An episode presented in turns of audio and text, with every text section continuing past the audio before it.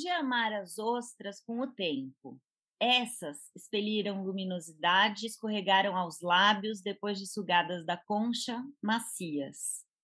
Comer ostras é um ritual. Joga-se a cabeça levemente para trás, cravam-se os dentes no topo da meia concha.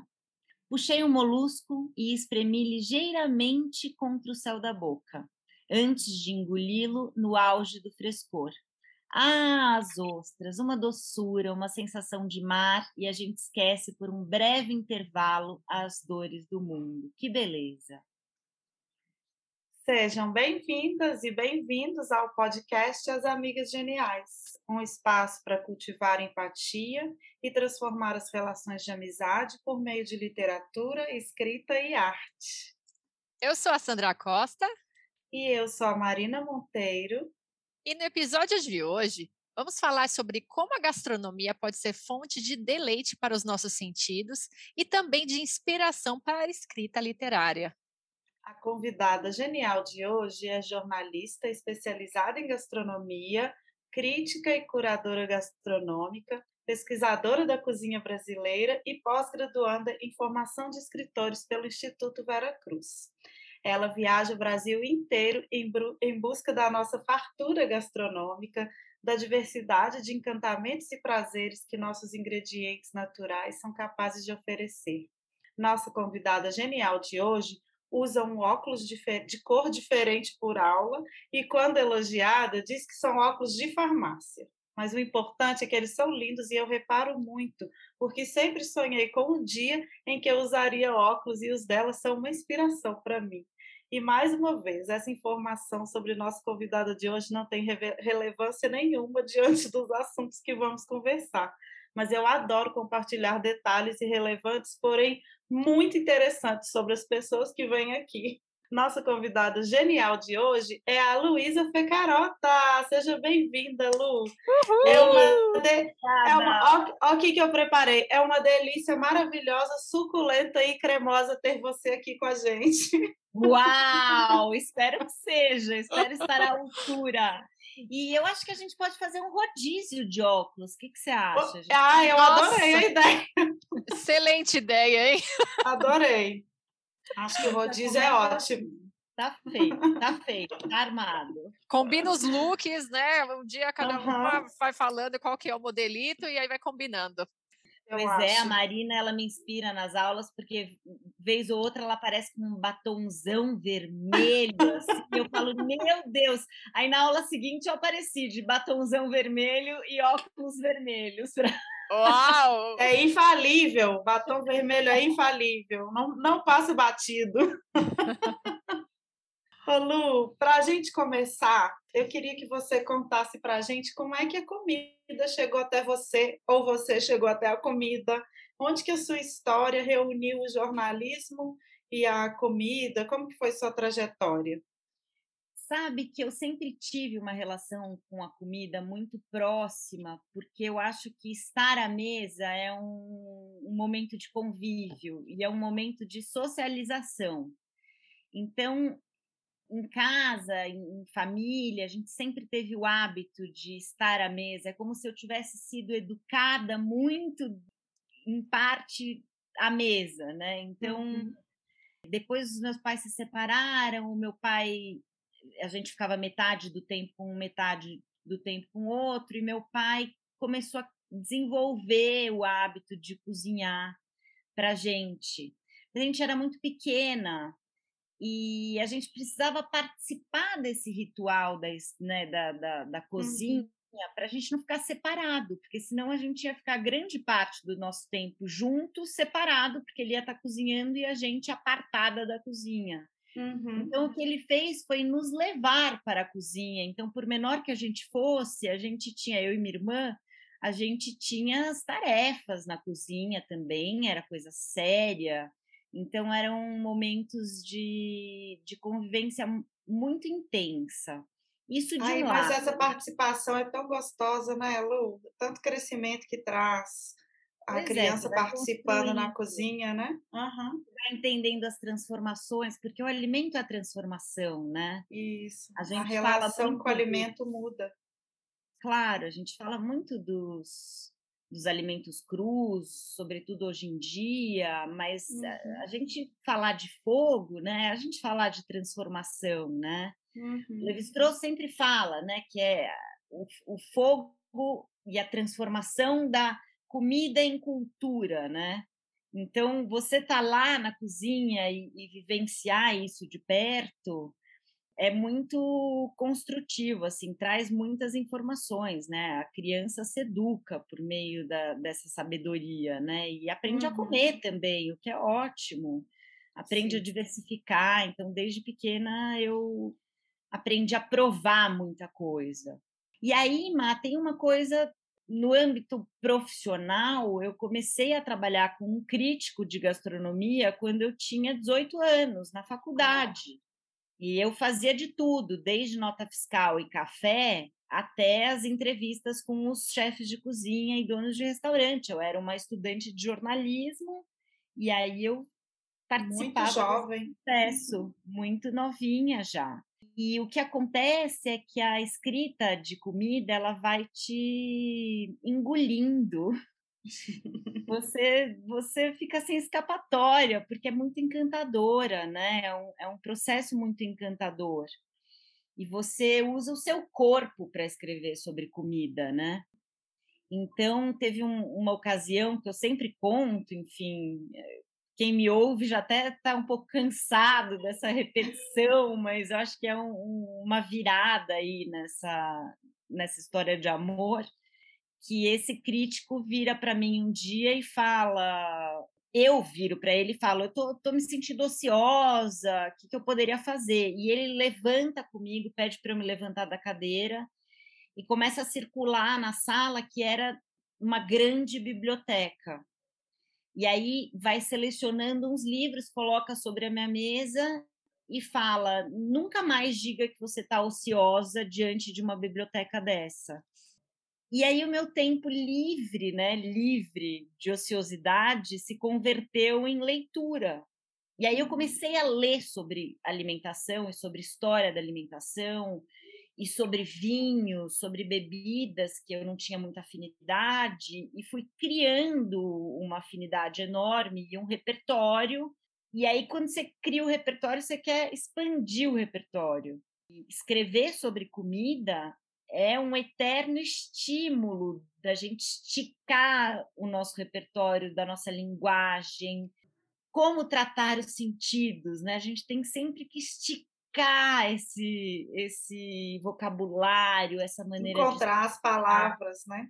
Eu imagino também assim que vai aumentando essa pesquisa das palavras é, certas para cada momento e também não só para saber a palavra exata para descrever as coisas, mas para não ficar repetindo sempre as mesmas, né?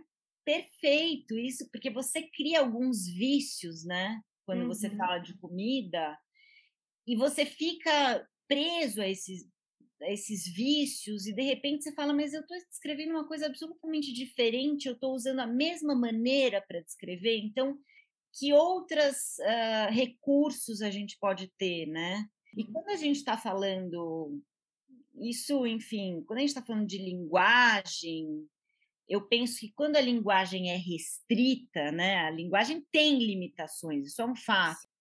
Desse caos que surge a literatura, né? Então, quando a gente está uhum. falando especificamente sobre comida, a gente tem, a gente lida com tantas limitações que eu digo que a comida é um um impulso para a criação literária. Porque não há como você fazer descrição de comida que envolve né, o paladar, a audição, o tato, o olfato, a visão. Uhum. São todos os sentidos com os quais você tem contato antes da aquisição da própria linguagem. Já pensou nisso? Você criança, né? Você no, no útero já tem contato, né? Com essas, com esses elementos como traduzir isso? Como colocar em palavras? Então é um embrólio, né? Você você tem aí um, um desafio. Então escrever sobre comida é muito estimulante assim, porque é você lidar com essa limitação a todo momento, né? Há uma condição uh, os sentidos são um registro pré-textual, né, anterior à uhum. linguagem. Então, como traduzir isso, né? Como traduzir todos esses sentidos? Bom, Luísa, você trabalha então com a crítica gastronômica de uma forma profissional. E eu imagino, assim, do ponto de vista de uma leiga, que essa, esse próprio, essa própria tarefa e essa, essa atividade passou por uma série de transformações ao longo dos últimos anos, sobretudo com a emergência da internet. E, inevitavelmente, o surgimento de uma legião de anônimos que passou a falar de comida em blogs, Instagrams, enfim, vários, várias plataformas. De que forma que você vê hoje o papel do crítico gastronômico na criação de um público mais atento ao que ele come e reconhece como bom? Primeiro, primeiro eu vou pegar essa última palavrinha que você usou, porque eu não, eu não me aguento, né? Que a gente, na comida, a gente tem muito hábito de falar de bom e de ruim. E eu digo que na crítica gastronômica a gente não trabalha com esses conceitos do bom e do ruim, porque eles são vazios. Eu digo assim, o que está dentro do bom? Né? Meu, a minha tarefa como crítica é tentar traduzir o que está dentro do bom ou o que está dentro do ruim, né? Porque o bom e o ruim em si não querem, não, não, não querem dizer nada, né? E variam ainda dependendo do ponto de vista do observador ou do provador, né, do comedor. Então, isso é um ponto. Você tem toda a razão, Sandra. O, o cenário da crítica gastronômica mudou brutalmente e vem mudando, porque se a gente pensar nos anos 80, 90, você trabalhava com o anonimato. Né? Você ia a uhum. restaurantes, se você pegar uma crítica do New York Times, por exemplo, que fez um, um, um trabalho exemplar como crítica, que é a Ruth Rachel, ela chegou aí fantasiada nos restaurantes para não ser reconhecida. Porque em Nova York, aquela época, os críticos todos estavam expostos em fotos na parede das cozinhas, para que as cozinhas. Ah, eu não sabia disso. Pois é, em alerta absoluto para quando recebesse uma visita. E ela, né, na seriedade de se manter-se anônima, começou a, a se fantasiar. Então, ela tinha perucas, ela ia em brechós, ela ela encarnava outras personas mesmo, esteticamente e também do ponto de vista dos hábitos, assim, né? Então, às vezes ela encarnava uma senhora, né? Assim, antiquada, às vezes ela era uma mulher moderna. Ela escreveu um livro bacana sobre isso que conta um pouco dessas experiências. E ah, conta como o atendimento muda de acordo com a sua persona. Mas o uhum. crítico, ele nunca está atento só à sua própria mesa, né? Ele está sempre atento ao todo. Então, ele está vendo se a mesa do lado está sendo bem atendida, se alguém fez algum gesto de alguma reclamação, ou se alguém ficou ali a ver navios tentando procurar um garçom. Então, a gente sempre está, ou se algum prato voltou à cozinha, né? A gente sempre está atento a esses detalhes das mesas vizinhas. E o que acontece hoje é que o anonimato é uma coisa quase impensável. Então, como nos uh, mantermos sérios né, na nossa atividade como crítico, sem ser anônimos, né, sem ser absolutamente anônimos. Hoje você dá um Google, você tem acesso a uma foto, a foto das pessoas. Existe uma mudança né, nas condições em que a crítica acontece hoje, que precisam ser atualizadas, né? Assim, o seu, o seu comportamento precisa ser atualizado. Então, uma coisa que eu acho assim é, importante é você não ir se identificando.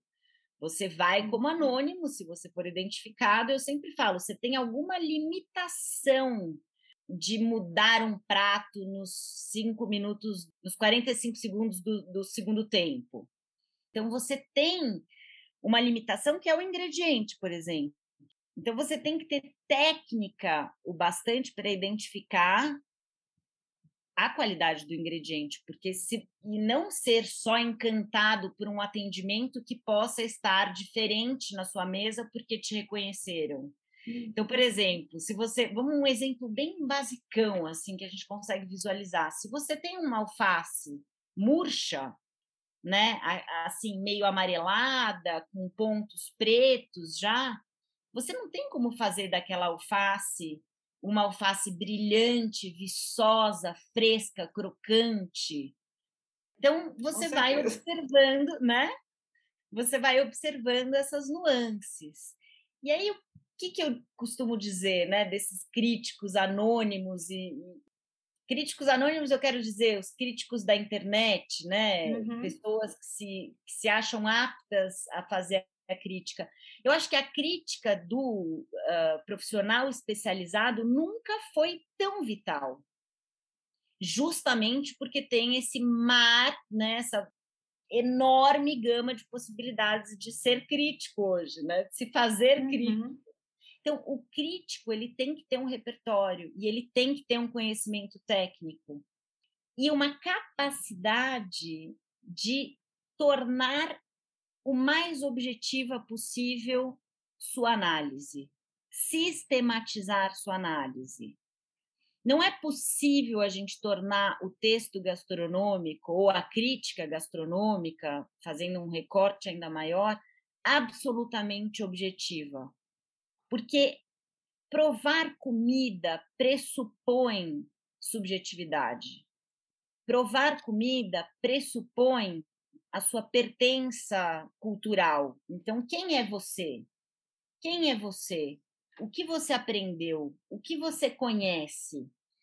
Né? Então, essa pertença social e esse repertório de cada um, né? a história de cada um, a educação de cada um, o lugar de cada um, onde cada um cresceu, o momento em que cada um uh, está, momento da vida cada um está, tudo isso interfere num texto gastronômico. Por isso que a gente diz, é muito importante expressar os pontos de vista do observador, porque a gente fala assim, ah, mas o crítico vai falar se gosta ou se não gosta. Não se trata disso, né? Que é uhum. voltando ao bom e ao bom. Não se trata disso. É sempre conseguir colocar em palavras o máximo possível, o mais objetivo possível, da maneira mais objetiva possível, o, uma tradução da apreciação que você fez da comida. Lu, e falando um pouco sobre essa maneira de escrever, tem maneiras diferentes de escrever sobre a comida, de falar sobre ela também, que eu percebo assim, eu que sou lei mesmo, assim, eu não gosto de cozinhar, eu não tenho essa alegria na cozinha, né? Eu já, eu, eu já, eu já eu até transformo esse sentimento em muitos momentos, mas não, eu não sinto aí, não consegui chegar nessa vibe maravilhosa, amorosa que muitas pessoas uhum. têm, né? E eu, eu tenho um cunhado que cozinha muito bem, assim. E muitas vezes ele vai explicar o prato, eu não entendo nada. Ele usa palavras que eu nunca ouvi falar. E aí, quando eu falo para ele, ah, eu não sei o que, que, é isso, ele vai e me explica, por, sei lá, ele fala, ah, isso daí é um picadinho, sabe, assim? Porque tem sempre uma palavra mais chique, mais requintada, mas para explicar coisas simples também, né? E eu acho que eu fico imaginando que também eu fico imaginando, né? Se fosse para mim, por exemplo, se eu encontrasse essas palavras que explicassem com mais simplicidade, isso também muda um pouco a sua relação com a comida, a vontade de conhecer, sabe?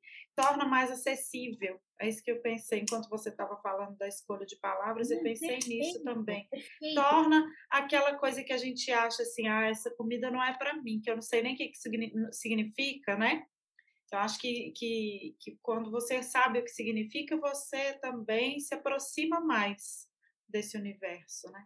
Mas faz total sentido, e aí a gente vai pegar, primeiro, eh, pensar num texto jornalístico, se a gente leu Como Escrever Bem, do Zinser, tem uhum. ali um capítulo que fala sobre a simplicidade, né? E, e, que ser simples é o mais difícil. Então, eu, eu acho que a simplicidade é uma busca não só nos textos de gastronomia, como também nos textos de gastronomia. E eu acho uhum. que se a gente não comunica o que a gente quer, porque a gente está embelezando esse texto ou, ou trazendo milhões de elementos que o leitor não vai conseguir captar, de que serve? Eu sou a favor da gente sempre, por exemplo, você falou que o seu cunhado usa palavras que você desconhece. Isso afasta o leitor e o comedor. É, porque não é todo mundo que tem igual a relação que eu tenho com ele, de perguntar, ah, eu não sei o que, que é isso, o que, que é isso, né? Numa situação mais formal, exatamente, claro. de um escritor para um leitor, não tem essa oportunidade desse esclarecimento. Né? E até te faço uma provocação uh, no curso que eu ministro Língua e Linguagem, que eu uhum. trato muito dessas questões, né? E, e pontualmente dessa questão da linguagem como condutora da nossa apreciação da comida. Então, uhum. Então, a depender o que o cardápio diz, você vai ter uma apreciação da comida. A depender o que o cardápio diz, você vai ter outra. Então, o que, que determina né, o sabor do que a gente come para quem come, né? O que, que uhum. determina? Será que a maneira como ele, como a gente apresenta um prato, interfere na nossa apreciação da comida? E eu digo que sim, que sim. O cardápio ele interfere na, na escolha de um prato, na maneira como você vai provar aquele prato. Uhum. Você sabe que tem estudos da psicologia cognitiva que nos dizem que a gente tem uma capacidade limitada de processar informações uh, sensoriais. O que isso quer dizer? Que a gente tem uma atenção seletiva, a gente não consegue uhum. captar todas né? Porque a comida ela convoca todos os sentidos. E a psicologia cognitiva diz que a gente não é capaz de captar todos esses sentidos de uma só vez. Uhum. Ou seja, o verbo ele orienta o que você vai apreciar num prato. Então, o que, que você quer destacar? É o cremoso? É o ingrediente? É a forma de cocção? Como você quer destacar? Então, existe aí um trabalho enorme de entender também o que, que o chefe, o que, que o cozinheiro, o que, que o dono de restaurante quer transmitir para esse comedor, né, para esse cliente. Uhum. Não, que é importante, né, Luísa? Acho que dá essa consciência, porque às vezes uma pessoa que tem um empreendimento, como você mencionou, que tem uma atividade que aparentemente não tem nada relacionado com uma forma de expressão como a escrita, ele precisa se debruçar assim sobre esse tipo de comunicação para fazer com que aquilo que ele faz tão bem, ou seja, ter um, um, restaurante bacana, com, uhum. inovador, e, ou mesmo uma comida que seja realmente fonte de estudos e, e de práticas e, e estágios em restaurantes sofisticados em outros países, mas se você não consegue transmitir isso para uma coisa como o cardápio, ou seja, que é justamente a forma que o teu cliente vai consumir teu produto, esquece, né? Acaba se perdendo algo no meio do caminho mesmo, né? Perfeito, perfeito. E a gente e a gente menospreza o quanto eh, ler sobre comida pode alterar a nossa atividade sensorial. Veja uma coisa, vamos fazer um, um experimento rápido aqui. Eu falo para vocês a palavra canela. É só uma palavra ou vocês já estão automaticamente sentindo o cheiro da canela e a canela no prato e sentindo? Não, eu já estou aqui, pensou canela, pensou banana. É, vai fazendo as associações. Uhum. Então, você lê sobre comida, às vezes você acha ah, uma simples palavra, não, essa palavra, isso é, isso é provado, tá? Tem, tem estudos uh, científicos do cérebro que uhum. comprovam que você ler sobre comida, você pode sim alterar a sua atividade sensorial. E os sons também, Lu. É, eu, eu, ia falar uma coisa que é, por exemplo, às vezes o, o garçom vem explicar um prato, eu ia escolher um, o garçom vem explicar o outro prato do dia, por exemplo, e eu já fico assim, nossa, não precisa nem falar mais nada que eu já quero esse, né? Já ouvi, já às vezes uhum. a pessoa fala tão bem sobre o prato que você já fica já come com os ouvidos, né? Mas você falou isso do, de estudos científicos. O meu marido trabalha com marketing, é professor de marketing, né? E, e aprender e sabe todas essas técnicas que as pessoas vão usando sensoriais para você consumir mais coisas, né? Uhum, uhum. E no caso da, da, de restaurantes e tudo, ele, ele descobriu um som, né? Me mostrou um som que ele que você escuta esse som e ele altera o sabor da comida. E ele foi testar comigo sem eu saber, né? Então eu estava sentada tomando café, uma xícara de café, e ele pegou esse som e botou no meu ouvido com o celular. Chegou com o celular e botou esse som. E aí eu falei: "Nossa, Andrés, que coisa horrorosa, mudou até o gosto do café". Falei isso na hora. Aí ele falou assim: Ah, era isso que eu queria saber se funcionava. É, era tipo um zumbido, um negócio assim. Eu falei: Nossa, é tão desagradável que o café até mudou o gosto. A gente subestima essas coisas, uhum. mas esses estímulos todos, eles vão interferindo sim na nossa apreciação sim. da comida. Então, o meu trabalho, quando eu né, estudo linguagem e comida, né, essa interação né, de como a linguagem pode traduzir a comida e tudo mais, vem junto, né, carrega todo esse embasamento teórico para tentar entender o que, que, interfere nesse processo. Como que os estímulos podem interferir nisso? Ô Lu, e, e juntando isso tudo, é, você falou o seu, o seu trabalho é assim, o, como explica para a gente um pouquinho melhor sobre o seu processo criativo mesmo, assim, a, a, a sua pesquisa, como que você faz, sabe? Como surgem seus textos, assim? O primeiro, é, como vem? Eu, eu, vou escrever de tal restaurante, eu vou falar sobre a comida de tal lugar, né? Como que surge a sua pauta? E como que você se prepara para escrever? Bom, eu me preparo comendo. Uhum. É, eu já imaginei. eu acho que não se escreve sobre comida, obviamente eu não estou falando só de crítica, eu estou falando em todas as categorias, né? Não se escreve sobre comida sem comer. Então, o meu exercício contínuo é comer de tudo, sempre estar atenta ao que aquela comida convoca de sentidos em mim. Então, eu sempre faço uma observação em que eu tento dividir, né, o que, que é o tato, o que, que é o olfato, o que, que é a visão, o que, que é o, o a audição, que você estava falando desse som, mas tem o som da própria comida também, o perfume, né, o aroma. Então eu, eu tento dividir esses elementos, depois juntar todos esses elementos, mas o meu processo ele pressupõe comer e observar. Uhum. Então ele uhum. começa aí eu como, eu já estou escrevendo. Porque, na verdade, uhum. você tem. O processo de escrita não é o texto final.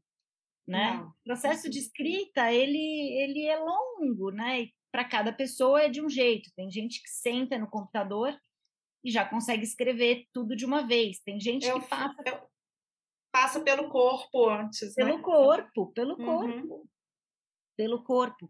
Então, eu gosto muito dessa dessa ideia de que para escrever sobre comida eu uso o meu corpo inteiro. Eu uso meu corpo inteiro e eu preciso estar inteira.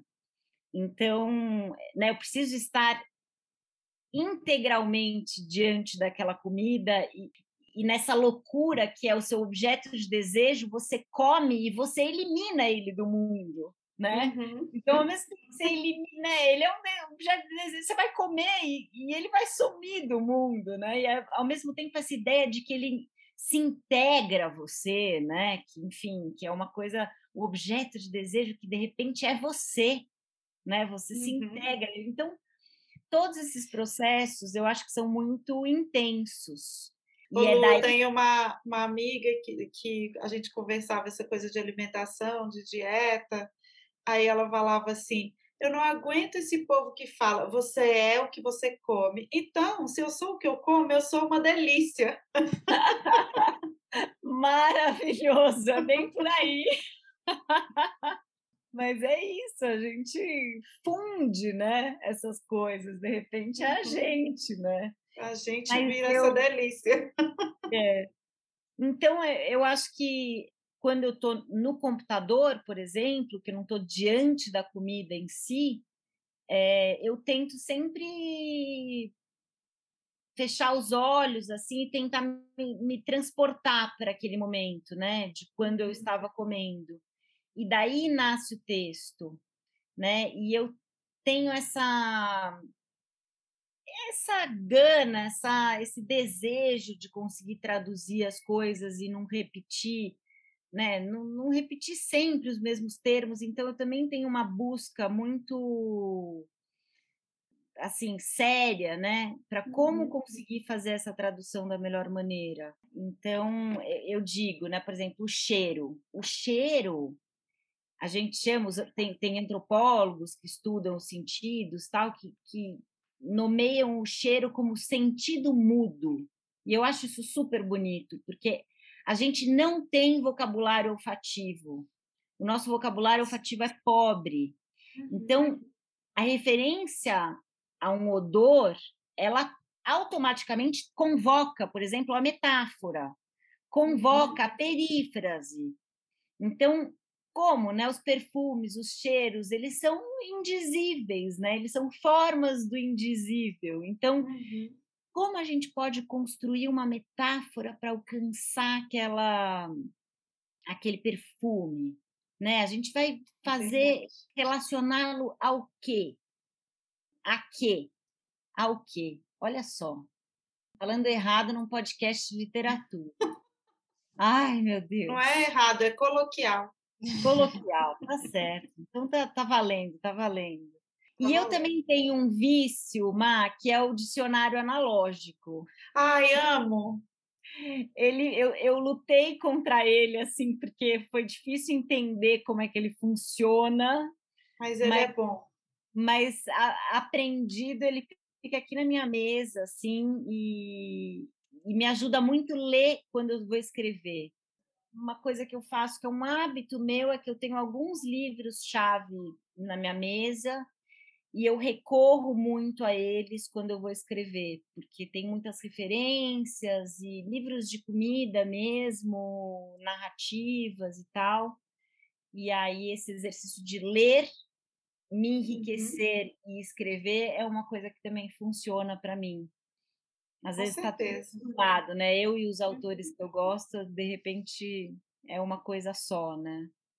Dá um caldo bom. caldo bom. Ah, você sabe que tem um texto? Eu vou te passar esse texto. Pena que eu não tenho ele na mão, mas que é só expressões de comida como essa que você falou. Uhum. É, o texto inteiro é construído só com essas expressões de comida. É o máximo. Deve ser divertido. É divertidíssimo. E é, é autoria anônima. Eu, eu custei. Olha, eu procurei na internet inteira a autoria desse texto e não achei. Mas é, é bárbaro. Me lembrou. Passa para a gente, nós vamos compartilhar lá no nosso Instagram. Ah, legal, legal. Acho que é, é uma boa leitura, boa.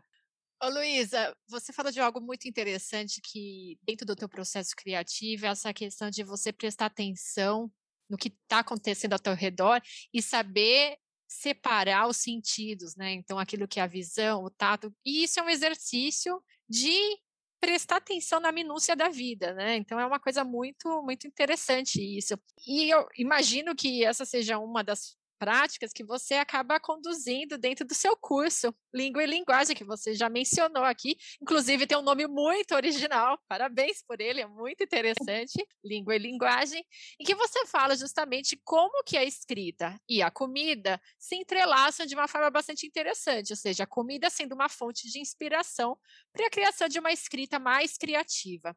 Então, conta pra gente, Luísa, em que consiste esse curso e de que forma você vê sinergia entre esses dois mundos para as pessoas que participam desse curso. Bom, eu comecei a estudar a linguagem nessa escrita específica, né, da comida, justamente porque eu senti na pele por muitos anos essa limitação, né? Como a linguagem é restrita, né, para a gente falar sobre comida e como isso, esse caos, ele faz nascer a literatura, né? Dele surge a literatura. Nietzsche fala, né? A estrela cintilante, acho tão bonito. E aí eu comecei a estudar tudo isso que a gente conversou. Então, assim, como a linguagem pode interferir a nossa apreciação, como a gente pode ter técnicas para dividir né, esses, todos esses sentidos na observação de, uma, de, um, de um alimento, de algo que a gente come. E o curso, o que é inédito nele é que eu uso a apreciação, a degustação da comida e, e de algumas bebidas para disparar esse processo criativo. Então, o curso inteiro ele é baseado em comer e escrever e ler, obviamente, porque não se escreve sem ler. Então, uhum. uh, isso que é inédito no Brasil, assim, de ter um, uma oficina em que a gente come, bebe, discute sobre isso e escreve. E eu tenho uma prática no curso que é um compartilhamento desses textos, então a gente faz algumas leituras em voz alta do que foi criado em classe, porque o repertório do colega nos enriquece. Então, bom, a gente sabe bem disso, né? Na pós-graduação, a gente aprende muito com o repertório alheio, né? Uhum. Então, o curso inteiro é formado nesse, nesse tripé, né? De comer e beber, escrever e ler, e fazer atividades de, de escrita com técnicas variadas, sempre com um embasamento teórico. Então, assim, de fato, o cardápio interfere na sua escolha? Eu vou lá, busco um cientista que fez um experimento e vou explicar para você se isso faz sentido ou não do ponto de vista científico. Isso mexe no seu cérebro? Não mexe no seu cérebro? Uhum. E aí a gente vai passeando por alguns temas, né? Por exemplo, essa coisa da, da análise subjetiva e, e objetiva, né? O bom e o ruim, vamos acabar com o bom e com o ruim, por quê? A gente conversa um pouco sobre isso. A gente contrapõe olhares, então a gente faz leituras do mesmo objeto sendo olhado por uh, um poeta e esse mesmo objeto por um olhar comum do cotidiano. E como esse objeto sofre mudanças de um olhar para o outro. Né? E a gente fala muito, na, tem a última aula, né? depois que a gente forma esse repertório inteiro, que é, são quatro aulas de três horas, né? então é um contato bem intenso. Intenso. A gente fala de comida como cultura, né? Então a gente busca conceitos do Levi-Strauss, do Máximo Montanari, do Roberto da Mata, para tentar entender um pouco como a comida se comporta como cultura, né? E a cozinha como uma expressão análoga à própria linguagem, né? Que funda a civilização. E aí a gente discute algumas obras em que os livros, eh, essas obras elas seriam esvaziadas e quase murchas, absolutamente murchas, com a ausência da comida. E daí eu digo, um personagem numa narrativa, para ele existir, ele precisa comer.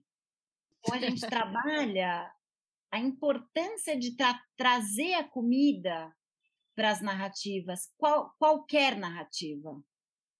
Né? Então, a presença da comida, primeiro que ela pode dizer muito de um personagem, depois que a gente estuda né, a comida como cultura, a gente entende mais profundamente o que, que ela pode, a capacidade que a comida tem de trazer elementos desse personagem. E o básico que é isso, para ele estar tá vivo, para esse personagem estar tá vivo, ele precisa comer. Então, é importante que a, que a comida esteja presente. A gente lê um pouco de Raquel de Queiroz, Graciliano Ramos, João Cabral de Melo Neto, o próprio Torto Arado, né, do Itamar uhum. Vieira. Uh, a gente lê trechos, eu, eu, eu selecionei essa temática da seca, que é uma temática também para a gente contrapor um pouco esse excesso de comida e, esse, e essa ausência de comida mas para entender como a comida está presente, não tem escapatória. Sabe que eu, às vezes, assistindo alguns filmes de ação, assim, né? eu sempre comento, falo, ah, a pessoa acordou, foi lutar com vários bandidos o dia todo, já dormiu três noites, não comeu um pão nem tomou banho. Pois é, se entende? Assim, não, não tem cabimento, não né? Tem, Você né? alimentar este pobre personagem, né? Alimente eu sempre, pobre eu sempre falo isso, a pessoa não come nada, ela tem essa força inesgotável e ela não faz uma é. refeição. É. Não, mas essa questão é realmente muito bacana para quem aprende a escrever ficção, que ao colocar teu personagem se alimentando ou dentro de uma refeição com outros personagens diz muito sobre o caráter, sobre a característica desse personagem, né? Como que ele se, se relaciona com as pessoas, com ele próprio também. É de uma riqueza literária muito grande mesmo. E acho que é bacana essa tua provocação, Luísa, até para a gente começar a pensar de, com a seriedade e com a, o potencial criativo que essas cenas podem trazer para as nossas obras. É, Sandra, se a gente falar em paladar, né, a gente pode pensar no paladar como uma antena para captar diversos valores, né? Então, valores estéticos, éticos, sociais, políticos, econômicos, né? Então, olha, é, é, de uma força a comida que é uhum. isso. Traga ela a seu favor quando você for escrever, né? Traz ela para perto de você, traz ela para perto do personagem, coloca esse personagem, como você disse, Sandra, numa mesa, né? Dividindo uma uhum. mesa com outras pessoas, a gente vai saber muito dele. Lu, e seu público, nos seus milhares de alunos no seu curso, eles tem um, tem um público assim específico? São mais pessoas interessadas na crítica ou Olha, nessa não, construção de personagem ou é variado? Eu, é para todo de, mundo? É, eu gosto de dizer que para quem gosta de comer, cozinhar, ler e escrever, vem comigo. só, só chegar, entendeu? Então, acho que se você tem algum encantamento por, por esses caminhos, a gente uhum. vai em uhum. algum momento, enfim, fazer coisas legais. E projetos futuros, Lu? Tá planejando alguma coisa? Eu vou com esse curso para Brasília e para Belo Horizonte. A gente está em negociação. Oba. Então, é um curso que eu fiz uma adaptação para o online mas ele uhum. perde, né? Porque o grande fio condutor do curso é a degustação como disparador da, da escrita. Então, eu estou achando outras formas de fazê-lo presencial e uma boa oportunidade é sair de São Paulo, né? Hum, enfim, por enquanto eu ainda vou cuidar dele muito bem e já pensando no próximo, mas por enquanto tentar viajar um pouquinho com ele. Então vamos para os nossos quadros, meninas? Bora! Vamos lá. O nosso primeiro quadro é Minha Amiga ou Meu Amigo Genial. Sandra tem uma amiga genial para gente? Sim, hoje eu resolvi falar de uma amiga da adolescência. A Yolanda foi uma, uma pessoa que estudou comigo na quarta série e depois a gente foi se reencontrar no colegial. Na época que colegial se chamava colegial e não ensino médio, né? E a gente. Dois séculos atrás. no mínimo um século passado, sim. Mas a gente era bem amigas e acabou estendendo essa amizade também para a idade adulta. Óbvio que a gente acaba se distanciando um pouco, porque ela ficou em Campinas, né? E eu acabei saindo da cidade, então a gente se vê menos, mas sempre que a gente se encontra com o mesmo carinho e a mesma energia de, da adolescência. Então, beijo, Iô. Beijo, Yolanda. e você, Lu, tem uma amiga para compartilhar com a gente? Olha, na verdade é uma irmã, que é tão amiga ah, que, que é irmã, mas é irmã porque é muito amiga. Enfim, é a minha irmã, que é a minha melhor amiga, que é a pessoa que eu. Acho que é a minha pessoa predileta no mundo. É uma, uma irmã um ano mais velha do que eu, a gente cresceu juntas desde muito pequenas, muito cúmplices, muito próximas. Então, foi a pessoa que me viu crescer e que me fez crescer. Eu digo que ela, o, o quanto eu aprendi com ela e quanto aprendo com ela, ela é, enfim, a pessoa que me acalma, que consegue, me conhece tanto, que consegue me acalmar de um jeito sobrenatural. Eu falo, meu Deus, alguém conseguiu me acalmar ela. Então, Minha irmã. Como que ela chama? Liana. Liana. Beijo, Liana. Beijo, Liana. Ela é bem parecida com você, né, Lu, fisicamente? Somos quase praticamente irmãs gêmeas. Gêmeas. É, ela podia estar dando uma fotos. entrevista aqui, porque a voz dela é igual à minha. Então, olha, Uma substituta. pois é. Eu vou compartilhar com vocês a minha amiga que eu falei, que ela é o que ela come, que ela é uma delícia, a Bruna. É, conheci a Bruna é, em São Paulo, quando eu estudei pedagogia. Ela foi minha colega todos os meus anos de pedagogia. Uma das, das amigas que eu fiz em São Paulo, quando eu me mudei, logo eu fiz vestibular, né? Uma das minhas companheiras queridas de faculdade, que me recebeu muito bem e, e me fez me sentir. Eu era bem mais velha que meus colegas de, de, de faculdade nesse meu segundo curso, né? Eu me sentia bem mais velha. Não sei se eu era tão mais velha, mas enfim, uma, vidas diferentes, né? Momentos diferentes de vida. E ela foi uma das pessoas que me acolheu, que fez trabalho em grupo comigo, que me, me fez me sentir à vontade, assim, de novo na faculdade. É uma amiga que eu guardo, assim, no coração, com muito amor e carinho, que eu sinto muita saudade agora que a gente se formou e não se vê quase nunca, né? Então, beijo, Bruna. Beijo, Bruna. Você realmente é uma delícia. E o nosso próximo quadro é Genialidade de Jerico, Sandroca. Tem uma genialidade aí?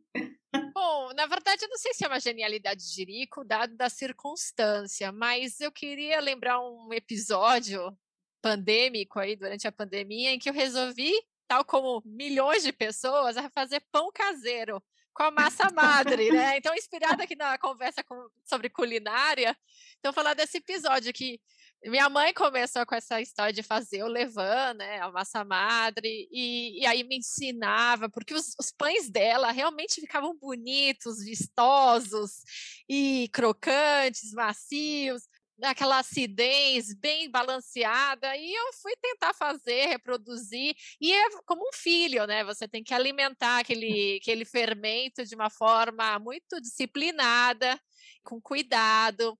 Mas assim, eu não sou a pessoa mais organizada Íntima.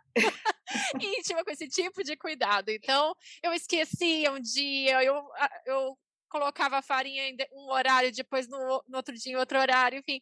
E aí sempre dava os pães encruados, azedos, pequenos. Mas, enfim, foi divertido naquele momento em que a gente tinha que criar distrações, né? Pra gente esquecer o que acontecia no nosso redor. Ai, Sandra, tô me sentindo menos pior agora. porque- Então conta a sua para nossa, Lu. Não, porque eu também já passei por essa, essa luta de fazer o pão e não funcionou muito bem, então adorei te ouvir. Sabe que é difícil esse quadro, né? Eu fiquei quebrando a cabeça e eu só consegui Hum. pensar numa ideia de jirico que virou genial. Ah, então ótimo. Então conta pra gente. Um dia eu era pequena, tinha quibe na minha casa no almoço. E aí a gente estava comendo quibe e eu estava demorando para comer e já teve que tirar a mesa do, do almoço para servir a sobremesa. Porque eu estava demorando muito, então eu continuei comendo, mas precisava arrumar para a escola, aquelas coisas, aquela agitação e tal. E a sobremesa era um creme de abacate. Então, serviu o creme de abacate para todo mundo e eu comendo o quibe ainda. Eu quis fazer uma bagunça e mergulhei o quibe no creme de abacate. E E ficou como- delicioso. E ficou delicioso. Que não me ouçam, mas ficou delicioso. Então, é, mergulhem o quibe no creme de abacate. Parece uma ideia de jirico, mas ela é genial. Adorei! Gostei também, Lu. Vou experimentar. A minha genialidade de Jerico tem a ver com essa questão da pandemia também. Eu não sei cozinhar, não tenho esse, esse, esse prazer que as pessoas sentem. Para mim, eu já, quando eu que vou ter que fazer alguma coisa, eu já começo a tremer, porque eu já sei que vai dar errado, né? Provavelmente. E aí, um dia eu assisti a Paola Carrossela ensinando a fazer um macarrão com abobrinha, parmesão e um molho de hortelã com limão siciliano, assim, manteiga, delicioso. Muito fácil de fazer. E é a Paola Carrossela ensinando a fazer, parece mais fácil ainda, né? O jeito que ela vai contando, é explicando. É muito, ela é muito divertida, né? E aí, o que, que, que eu fiz? Comprei, preparei os ingredientes todo, coloquei o vídeo lá e fui seguindo e fazendo. E, e assim, nossa, o perfume disso aqui é maravilhoso, isso aqui tudo é maravilhoso e tudo. Eu falei, não, vou arrasar nesse, nesse macarrão aqui, não tem como dar errado. Fui fazendo tudo direitinho. Aí parte do molho, você coloca tudo no macarrão e é a água quentinha do macarrão que derrete o queijo, a manteiga, cozinha a abobrinha e faz a, o molho acontecer, né? E aí Paola Carrossela fala lá, separa um, reserva um pouco da água e ela pega uma concha e joga assim e dá tudo certo, né? Pois eu peguei uma xícara, ao invés de eu ir jogando a água devagar, eu joguei tudo. E aí o meu macarrão virou uma sopa. meu, macarrão, meu macarrão virou uma sopa com, com gosto de limão. Nossa! perfume maravilhoso, mas sopa, né? Eu olhava por cima assim, não enxergava o macarrão. Mas aí o gosto ficou bom, porém uma sopa, né? E eu fiquei um tempão é, escondendo isso do meu marido, né? Até um dia que eu falei para ele: Ah, eu vi uma receita muito legal, queria que você me ajudasse, que alguma coisa que eu fiz deu errado. Aí ele me ajudou a fazer e, ele, e eu fui quieta, né? E ele foi colocando a água devagarzinho e misturando. Aí eu falei: Ah. Aí contei para ele, né? O dia que eu fiz sozinha, eu tomei uma sopa humilhada aqui em casa, sozinha. Tomei a minha sopa humilhada. Mas foi isso. Muito bom, e aprendendo. Muito bom, adorei, adorei. Eu quero essa sopa, tá? Eu vou te Olha. dar a receita da sopa da Paola Carrossel. sopa com macarrão e abobrinha. Pode deixar, e muita manteiga. Sopa de limão. Nossa! Com abobrinha, abobrinha, parmesão e manteiga. Olha, não é muito convidativa essa ideia, viu? Melhor o macarrão, né? É, melhor, melhor. Só macarrão. Tá bom. Eu vou... Agora vamos então para a dica genial, já que essa, essa já foi genialidade de Jerico, né? Uma dica, Sandra, para gente? Você tem essa semana? Tenho, tenho sim, e eu queria convidar todos e todas para ouvirem o, a segunda temporada do A Hora da Virada Podcast, Uhul. meu segundo projeto em, em podcast, e essa temporada eu vou conversar com mulheres que resolveram mudar de país. Então a gente vai escutar histórias reais de pessoas que fizeram movimentos significativos de mudança, dessa vez geográficas, é para se inspirar. Então, é só procurar lá no Spotify que estou lá. A hora da virada. A hora da virada podcast. Vou atrás. Muito, muito bem. Bom. E você, Lu, tem uma dica? Olha, eu estou lendo Escute as Feras e é uma é, é de uma beleza monumental. Então eu deixo essa dica literária, mas já que o nosso assunto foi escrita de comida hoje, né? E a gente falou muito disso, tem um livro que dá para encontrar em sebo só, que chama hum. Um Banquete de Palavras, uma história Nossa, da sensibilidade bonito. gastronômica, do François Revel, que é maravilhoso. Ele consegue juntar arte, literatura, uh, história, geografia para falar de comida, sempre fazendo um contraponto entre a cozinha erudita e mais sofisticada e a cozinha regional, cotidiana, popular. Para quem gosta de ler, comer e escrever, é um presente. Eu, eu fiquei aqui pensando nessa questão da comida, filmes, livros que eu que me, lem, que me lembravam, né? Eu lembrei de um filme que eu assisti muito gostosinho de ver, que é o Julie and Julia, né? Famoso, assim, ah, já deve ter visto. Que tem essa história com a crítica, né? A relação com a crítica, essa uma, uhum. uma não vou ficar falando muito para não dar spoiler, mas para essa decepção, né? De, de, desses encontros que a gente fica também é, fantasiando e tudo. Eu achei um filme legal. A outra coisa que eu lembrei sobre comida foi Nove Semanas e Meia de Amor. Ah, sim. Filme do século passado, mas muito, muito bom. E Lu, agora eu não estou conseguindo lembrar o nome. Eu estava achando que era o Banquete, mas não é. Que é um filme com aquele ator francês bem famoso, que eu também estou esquecendo. Isso, com ele. A Comilança? Não é a comilança, não. que é um que ele é, é tipo num castelo e ele fica observando, ele faz as cerimônias ele é tipo o chefe que faz as cerimônias desse castelo. E ele tem pelo castelo umas janelinhas na parede, assim, Olha. que ele serve e ele fica olhando pelo, pelo buraquinho, assim, como que está a disposição da comida, se as pessoas estão gostando. Tristeza não lembrar esse o nome desse filme, porque ele é muito Enquanto, Enquanto, você dá um Google, eu já te falo uma coisa que é legal. Os chefes, eles têm esse, eles gostam desse, desse hábito de olhar a cara das pessoas quando comem, porque realmente como revela a cara da pessoa numa primeira garfada, o que que ela achou, como ela se sentiu, é, é uma coisa impressionante. Então, é, eu acho legal essas cozinhas abertas também, que o chefe está perto do, do cliente, porque ele pode ver a cara dos clientes nessa primeira garfada. Oh, esse filme me surpreendeu. Eu achei aqui, chama Vatel, um banquete ah, para o rei. Um banquete uhum. para o rei, sim, é bárbaro. É Nossa, bárbaro mesmo. Agora, agora veio tudo. Ele faz um, eu, se eu não estiver enganada, ele faz um que é de gelo também, uma composição que tem esculturas de gelo. Ai, ah, é muito. Achei ótima lembrança, memória é. boa, é. vou, vou rever. É muito bom esse filme. Bom, então é isso. Queria pedir para você terminar lendo mais um, um trechinho para a gente, Lu. Ah, vamos lá. Relembro do ravioli de pupunha que me acudiu num dia de tristeza profunda. Um acalento, uma história de ninar. Encanta o olhar e provoca certa calmaria. Atravessa a garganta generosamente, sem exigir muita mastigação. Escorrega o estômago e o acaricia com leveza e aconchego.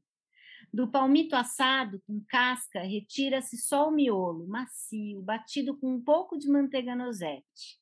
No fundo do prato, recebe a companhia de uma gema mole que esparrama o toque do talher e meleca tudo deliciosamente. Meio lúdico, meio pornográfico. Ah, que legal. Muito bom, Lu. Muito ah. bom ter você com a gente. Nossa, adorei te conhecer, Lu. Foi uma delícia de conversa. Eu sou fã do podcast. Eu adoro essa ideia de poder falar sobre literatura e falar sobre processos criativos. Então, acho que vocês fizeram uma. Estão colocando né, né para rodar uma ideia muito legal, porque quando a gente escreve, a gente se sente muito sozinho, né?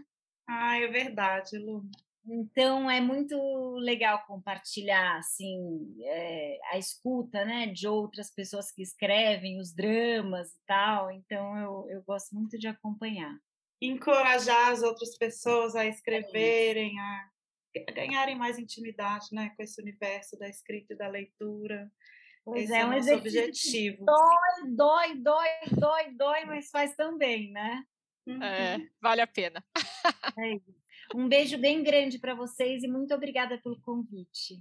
Ô Lu, e fala pra gente quem quiser te encontrar, te encontrar onde? No Instagram, Luísa com Z, underline Fecarota. Obrigada, tá então, Luísa. Um beijo grande. Um beijão, querida.